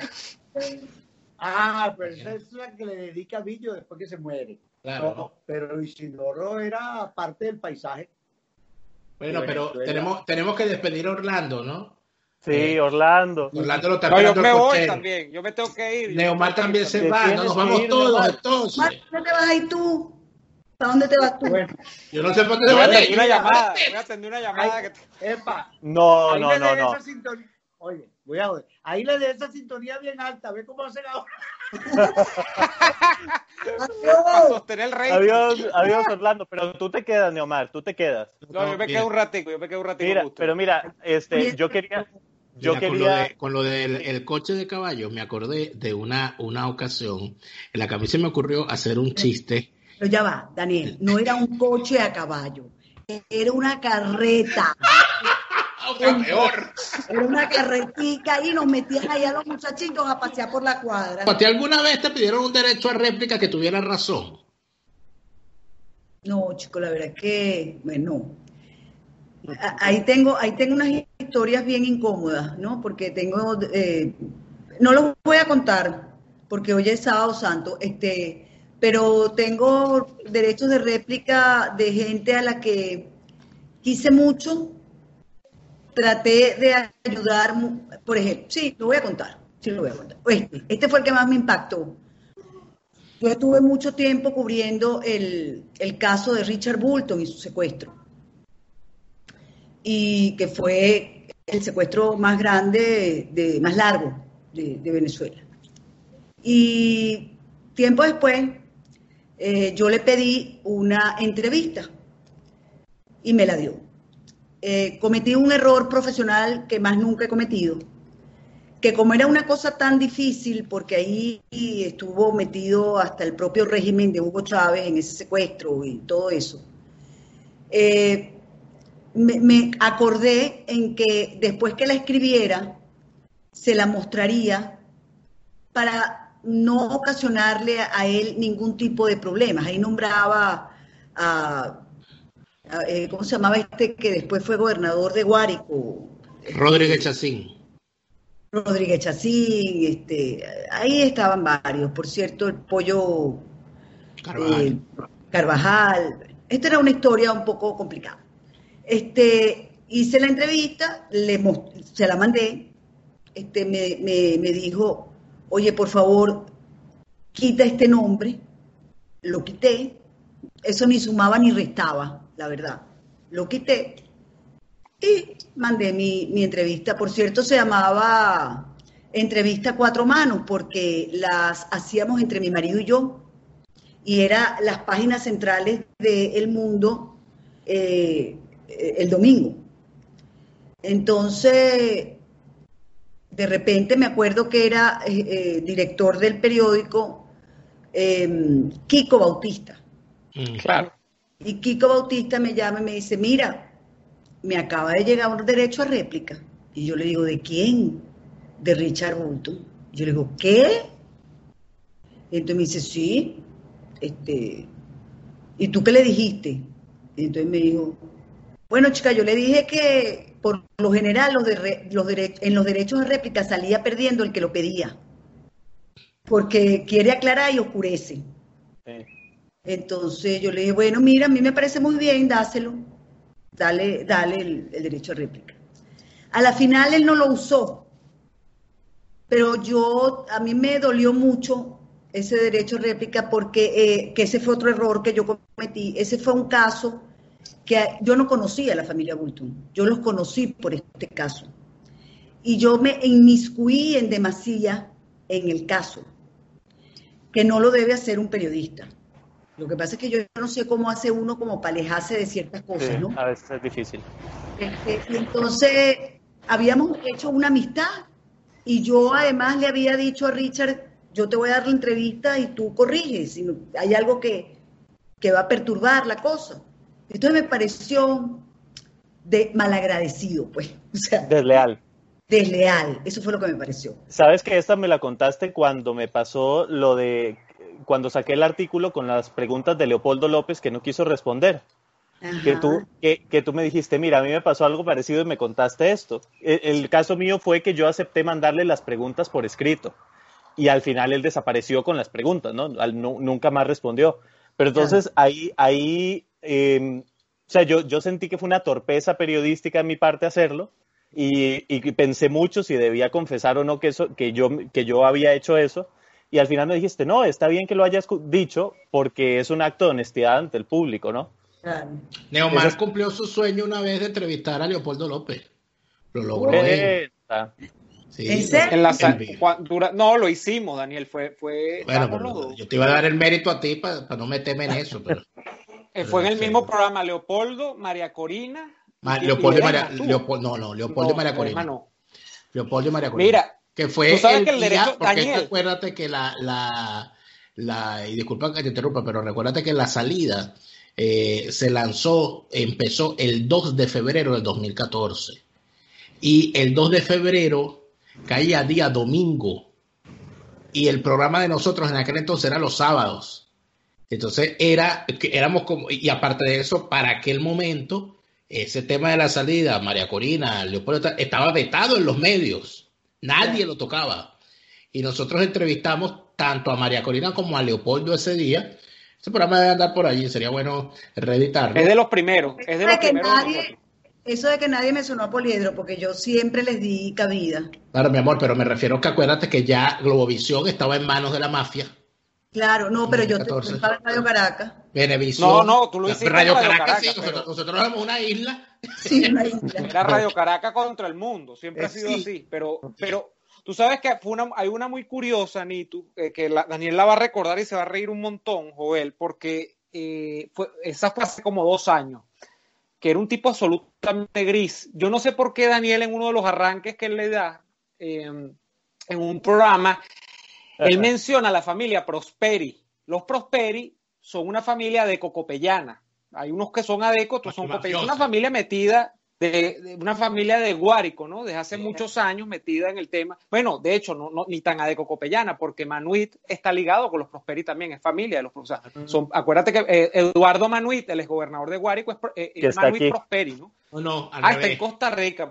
Sí. revés, Prosperi eh, Prosperi- los Prosperi Manuel. Carlos Prosperi, Bueno, el hecho es que son, son, son, lo- son la familia que prácticamente ha gobernado Guárico por décadas, ¿no? Sí, Entre una cosa y otra. El, el caso, el, el caso es que eh, hay uno que es diputado actualmente, eh, de los nuevos muchachos de, de la camada de la colección Primavera-Verano de Henry Ramos Alú, que es diputado por, por, por Guárico, y es secretario general de Caracas, después lo impuso como secretario general Sí. de AD Caracas, que es Carlos Prosperi Manuit. Bueno, Daniel está hablando de él y arranca ta ta ta ta ta ta ta como empieza a agarrar velocidad y de repente dice porque bueno, este que va a decir, si tiene un hermano que es un delincuente, dice, y entonces este caballero tiene como 10 hermanos, porque además son muchos hermanos, son Claro. muchos, y todos se llaman Carlos, Carlos Modesto, Carlos Raúl, Carlos, no sé, Carlos Eduardo, todos son Carlos. Y entonces el tema eh, es que aparece uno de los hermanos que se siente aludido, que el hermano parece que el hermano está en Guárico, el hermano sí está en Guárico y, eh, y es no es Adeco, es copellano. Él, él era secretario general de Copey, de un Copey que ya no existía, ni tú, tú sabes que Copey ya ca- prácticamente casi que no existe, sino en el alma de los copellanos. Era, era concejal. Bueno, y él, eh, él es secretario general, me- él se me presenta y me escribe por Instagram y me dice, mira, yo soy el secretario general de Copey en Guárico y yo me doy por aludido lo que dijo tu compañero, eh, Abogado. se nos fue ni tú. No, ahí está. A ver, Ahí está, ahí está. yo estoy, ah, yo perdí la, Yo perdí la visual de ustedes, de los tres creo que la perdí. Pero bueno, Pero tú estás ustedes allí. me ven bien. perfecto. Te Estamos viendo, sí. Miren, bueno, el caso, el, el caso es que eh, el caballero me escribe porque Daniel lo tenía bloqueado, me imagino yo, no sé qué, me dice, mira, este, tú- yo quiero que tú sepas que yo quiero un derecho a réplica. Yo le digo, ah, ya están volviendo, afortunadamente los vuelvo a ver. Eh, que tú sepas que ustedes han hecho algo muy grave, porque ustedes no pueden, tú, yo no sé, yo sé que no fuiste tú, hermano, me dice. Cuando me dice hermano, ya la cosa comienza Hermano. mal. Entonces, Típico. pero es tu compañero, que es un irresponsable y ta, ta, ta, ta, y me manda un testamento, yo se lo mando a Daniel. Y de hecho, se lo, hablando de Jaime Nestares, se lo muestro a Jaime, Jaime me dice, ¿ven? No, porque. Eh, si, el- si- eh, si le quieren dar, Claro, porque yo, él manda todo aquello y lo adorna con algo muy importante. Al momento de que alguien le quiere reclamar algo a un periodista, eh, eh, saca el, Yo soy el abogado, yo soy abogado. Digo que era abogado y le señaló a Neomar, porque eso lo dijo él, pero el productor nacional independiente eres tú, pero no, tú eres el responsable. Ah, Entonces, dice, tú eres el responsable. Entonces, yo le digo a Daniel, le digo, Daniel, mira, yo creo que esto es un tema delicado. Viene O sea, Neomar a reclamarme, viene Neomar a reclamarme, porque yo a- lo había metido en un peo. Yo dije, pero normal, si el tipo es un delincuente, ¿qué quieres tú que yo haga? Él es un delincuente, él es un malandro. Eso, pero tú no puedes se decir, ha aludido. no están pidiendo todo el derecho a lo que digo. Coño, dile a Jaime, vale, dile a Jaime que yo digo que el tipo es un malandro. Y Jaime me Bueno, ya yo estaba aquí, ya yo estaba aquí, ya yo Sí. estaba afuera. Y Y entonces, entonces, Jaime me escribe, Jaime me escribe y me dice, oye, que hay un problema que fue lo que yo le mando toda la cuestión. Dice, sí, sí, eso ya me lo dijo Neomar, pero ya sé quién es. Yo le digo, un malandro, ese tipo es un delincuente, pero es un concejal y es abogado. Sí, y es malandro también. Bueno, entonces dijo, bueno, que lo pida por escrito. Y, y, Ok. se, y, se- y entonces el tipo dice, yo voy a mandar un y yo, escrito. yo le dije, yo le dije al tipo, mira, con todo, todo, eh, con todo el respeto que tú me mereces, tú mándame todo lo que tú quieras exponer y nosotros, yo lo voy a leer, yo lo voy a leer textual en el programa, yo me comprometo. No, yo quiero estar en vivo ahí porque yo quiero rebatir. Yo le dije, ah, bueno, no, ahí, lo, ahí lo dejé, ¿no? Y el caso murió allí. El No, tipo no me dijo que me iba a demandar, tal, Él dijo que Bueno, iba a sí, mandar todo pero espérate. Sí, sí, sí. todo, ¿no? No, no, él no me dijo que él me dijo, no, no, ve tal, que yo quiero es ir ahí. Yo le dije, bueno, no, esto- lo dejé ahí, lo dejé morir y el caso quedó allí, ¿no? Como a los dos meses Ah. sale una noticia, Como a los 15 sale una noticia y Daniel me manda la, me manda la noticia por, por, por, por- por WhatsApp. Agarran preso por narcotráfico a dirigente opositor en el estado. Era narcotráfico, ¿no, Daniel? Creo que el tipo está preso todavía. extorsión, extorsión y secuestro. Era un delincuente, era un delincuente conocido que de paso era, era también concejal, porque unas cosas van juntas, ¿no? Claro. Y lo agarraron preso a él y a la esposa por unos casos de extorsión y secuestro que habían ahí en la zona de la banda del Picure, todo ese, ese, ese tipo de barbaridades, y él era un delincuente. Él decía que no, como la gran mayoría de los delincuentes, y, y eso ocurrió. Antes de eso, a mí, no, a, a mí, a mí me mandaron unos abogados a la emisora eh, que llegaron a, a la emisora y me esperaron allí. Y era una cosa comiquísima porque yo llegué tarde, ¿no?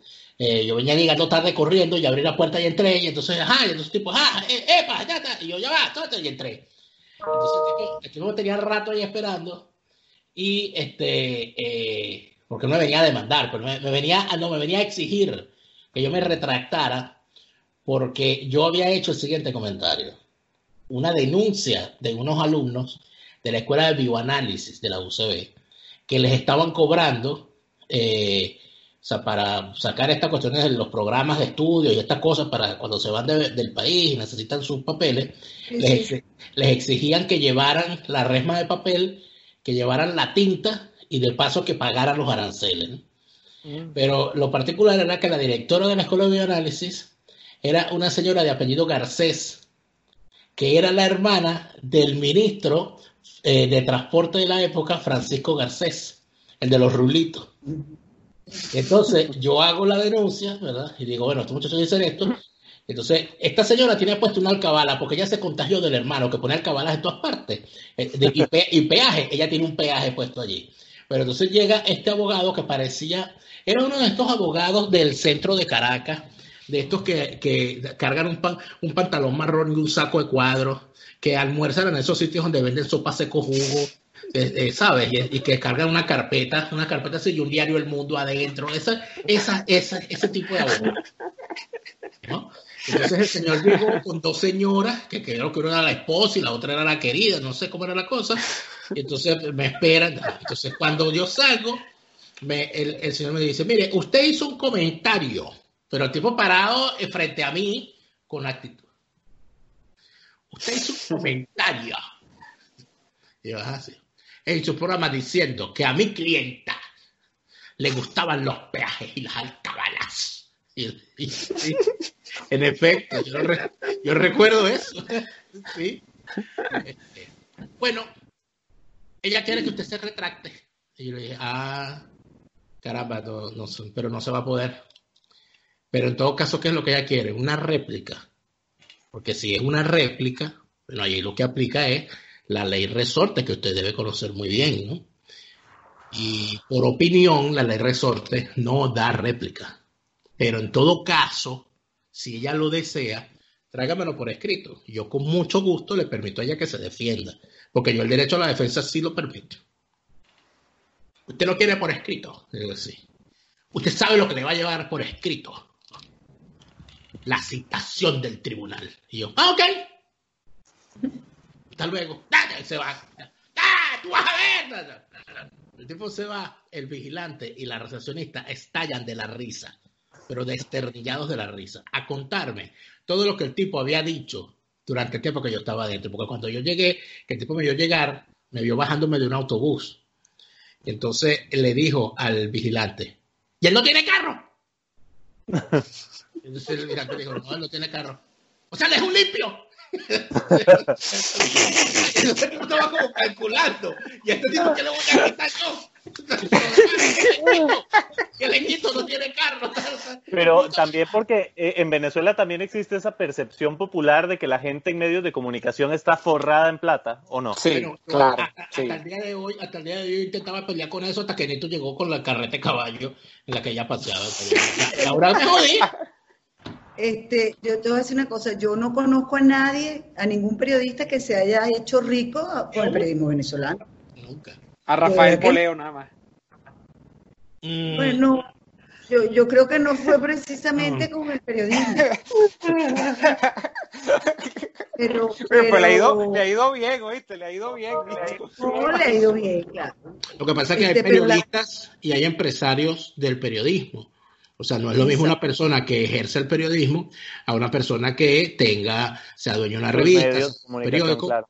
De alguna manera es, es, como otro, otro, otra cosa. Pero fíjate, yo, eh, yo no me puedo ir sin contar esto porque no sé por qué me acordé ayer de esto. Porque a mí una vez, ya esto yo lo puedo contar, ¿no? Porque ya, yo creo que ya, ya, ya se da el tiempo. Y me acordé gracias a eh, Calderón Berti. Calderón Berti estaba echando un cuento en estos días de, de, estaba hablando de Leopoldo, estaba hablando barbaridades de Leopoldo, y dije, oye, de verdad que sí, ¿vale? Yo me acuerdo. Es un nuevo pasatiempo. Leopoldo estando preso, después hubo un día que se desapareció, eh, eh, Lilian tuvo como un mes, dos meses sin verlo, ¿no? Entonces, este, ya aquel cuento, ya aquella cosa, aquella lloradera y con los niños y tal, y a mí en realidad me conmovía mucho el tema de los niños, porque porque mi abuelo fue preso político, mi papá era un niño y yo sé los traumas que eso le causó a mi papá y a, mi, y a mis tíos. Y yo veía eso, cosa con los niños y a mí eso de verdad me partía el alma. La cuestión es que un día, y nosotros hicimos un programa sobre eso, tal, entonces un día me llaman, este, por aló, este, el señor Daniel Lara, sí, ah, un momento que le voy a pasar a Lilian. Y yo, ah. Entonces, hola Daniel, es Lilian. A todas estas, yo a esa señora jamás había cruzado palabra con ella. Hola Daniel, es Lilian. Y yo, ah, hola Lilian. ¿Qué tal? Este, ah, muy bien. Daniel, este, ¿cómo estás tú de tiempo el jueves? Digo, eh, depende de la hora. A las 7 de la noche. Sí, porque que ella, tú sabes que yo logré hablar con Leopoldo y Leopoldo me dijo que hablara contigo. Y yo, las dos veces que yo había hablado con Leopoldo había sido para decirle barbaridades, ¿no? Entonces me, me llamó y yo, ah, sí. Sí, Leopoldo me pidió que hablara contigo porque... Que, yo, Daniel, yo creo que ese jueves nos encontramos tú y yo en la Precisamente así iba, eso iba, porque me dice entonces, sí, entonces nos vemos a las 7 de la noche en la casa. Este, y yo, y entonces yo quedo pensando, y dije, esta señora me está invitando a mí para su casa, ¿de dónde? Porque el marido le dijo que me viera a mí, y dice, el marido de ella, o sea, ¿qué vaina es esta? O sea, ¿qué locura es esta? O sea, yo no entendía nada, de verdad no entendía nada. Y yo me quedo dando vueltas con eso en la cabeza. Eso fue un lunes. Y el martes me toca ir, era el día de las elecciones que ganó Donald Trump, en 2016. Ah, ya. Entonces ese martes era la famosa fiesta electoral que hacía la Embajada de los Estados Unidos en, en, en Venezuela en el Eurobuilding, creo que era. Sí, sí. En el Camanaco, no recuerdo bien. La cuestión es que fuimos. Y, y yo gocé un pullero ese día, todo aquello. Pero cuando estoy en el sitio veo que está Lilian. Digo, mira, ya está la tipa. Pero veo que hay una persona de voluntad popular conocida por mí y con la cual podía hablar de estas cosas. Juan Guaidó. Ah, Entonces veo a Juan Guaidó, que era mi tu diputado. pana, tu pana. mi diputado, diputado. Eh, Juan, ¿cómo estás? Mira, coño, Juan, tú sabes que me pasó algo. Mira, me llamaron por teléfono así, así, me llamó Lilia. Para decirme de una, eh, para ver si me voy a reunir con ella el jueves. ¿Tú sabes algo de, tú sabrás algo de eso? Así, esa es la reunión de los opinadores. Digo, ¿de qué opinadores? Bueno, y ustedes los que hablan huevona en, la- la- los medios. Ella quiere hacer una reunión con ustedes. Digo, ah, ¿y, tú, ¿Y tú vas a estar en esa reunión? No. Digo, ah, ¿y, ¿y de qué se trata esa reunión? Bueno, no, que para decir cómo están las cosas después de que Leopoldo habló y tal, no sé qué. Yo, ah, ok, pero tú, tú la conoces a ella. Digo, no, jamás mi vida. Ella te la presente. No, no, déjalo así. Ok, lo que tiene es que yo pa- voy para, para la, casa de la señora. Llego antes y hago algo que me enseñó mi abuela. Si usted, eh, eh, si usted va por una reunión eh, para una casa ajena, a, hora de la cena, coma antes de ir, yo. Porque usted no va a estar yendo a casa ajena hasta, hasta esperando que le estén sirviendo una arepa. Y yo me quedé en la panadería Danubio, donde me comí dos cachitos y me tomé un café, previendo que esa noche iba a ser larga. Y me fui para. Cuando llego a la casa, mi gran sorpresa es que me recibe, creo que Roland Carreño, pero con quien primero me encuentro es con Jaime Nestares. Y Jaime me dice, ¡ah, qué bueno!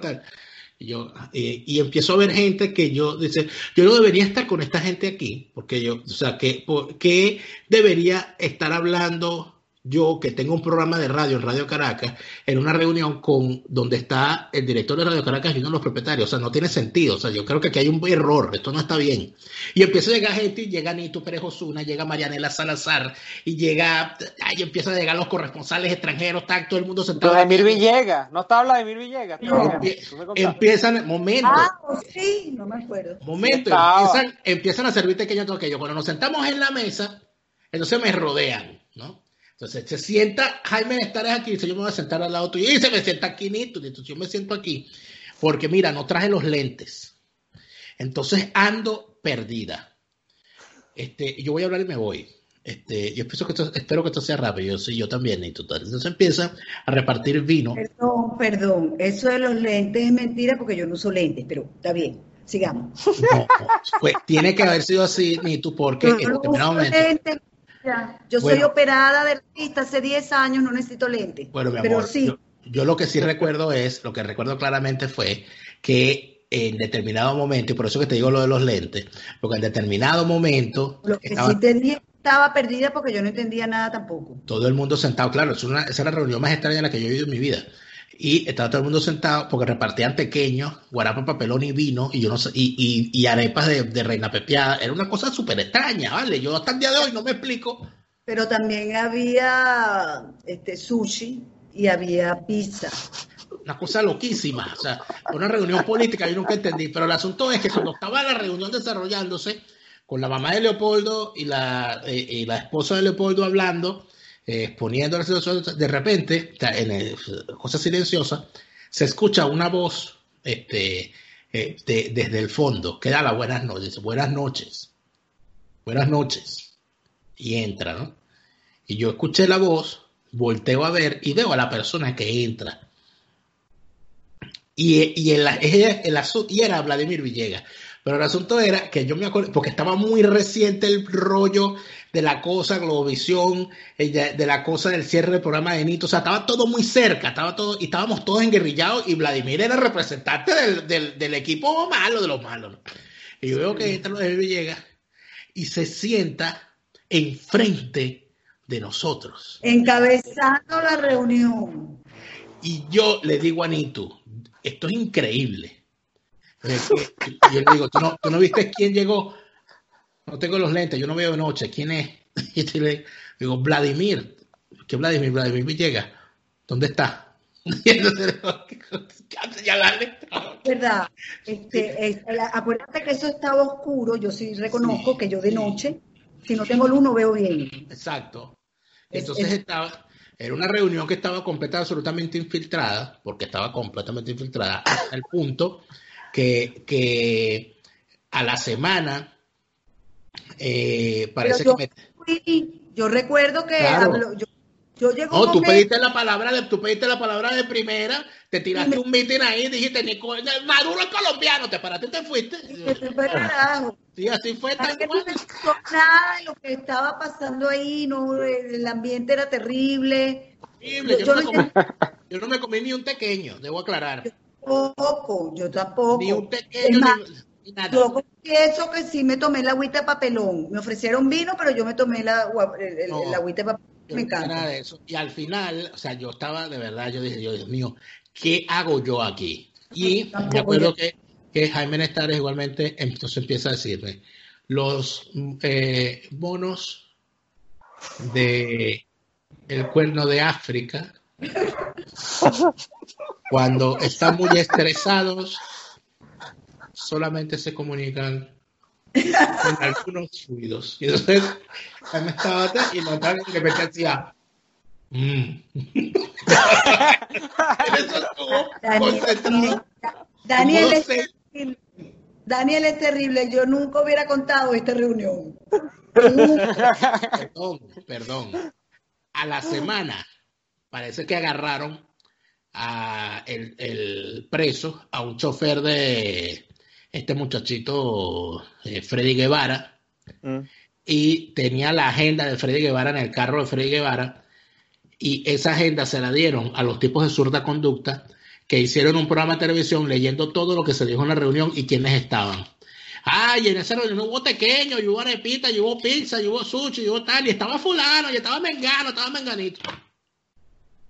Imagínate tú. Esas son las cosas que yo he vivido con Nito Pérez Osuna, si la gente supiera. Sí, Oye, sí, qué sí. gusto, qué, qué maravilla esta conversación. La gente la semana pasada dijo, se, le- se quedó corta y me regañaron porque dijeron, ¿cómo te atreviste a cortar la conversación de la manera abrupta en la que lo Pero hiciste? yo creo que hoy la vamos a cortar ya de una vez. La vamos Sí, a cortar hoy- hoy- en ese hoy- momento, porque son las una de la mañana. Hoy te esto ya se cuento acabó. para- yo te prometo que en alguna oportunidad yo te voy a echar el cuento, les voy a echar el cuento, de la única persona que yo jamás pude entrevistar en ninguna parte, sino en clandestinidad, nada más. Eh, esa persona se llama eh, Enrique Caprile. Como en dos oportunidades no quiso sentarse en mi silla después que estaba acordado, y como si este, cuando estaba él en la clandestinidad, pues yo hice eh, el programa y además pasaron muchas cosas con ese programa clandestino. Pero eso se los voy a contar también en otra oportunidad. Listo. Mira, yo me voy. Cuando Hasta contemos luego. eso, yo voy a contar cómo yo embosqué a Capriles dos veces y dos veces lo entrevisté con- en- en- por emboscada. Bueno, ¿Por entonces? Así quieto. entonces tenemos que hacer ese programa. Tenemos que hacer ese programa. La- Las Caprilas. Qué resbaladizo, Caprile. Neomar, Neomar, resbaladizo, Caprile. gracias por haber estado esta semana en la tertulia. Yo siento que la gente me va a escribir y me va a decir, no lo dejaste hablar. Así que yo te Bueno. propongo que vuelvas la otra semana. Claro, cómo no. Gusto. No, vale, yo la pasé buenísimo con Orlando, con Nito y con, y con Daniel aquí. Listo, pues nos vemos la próxima semana. Hasta luego. Chao. Dios los bendiga.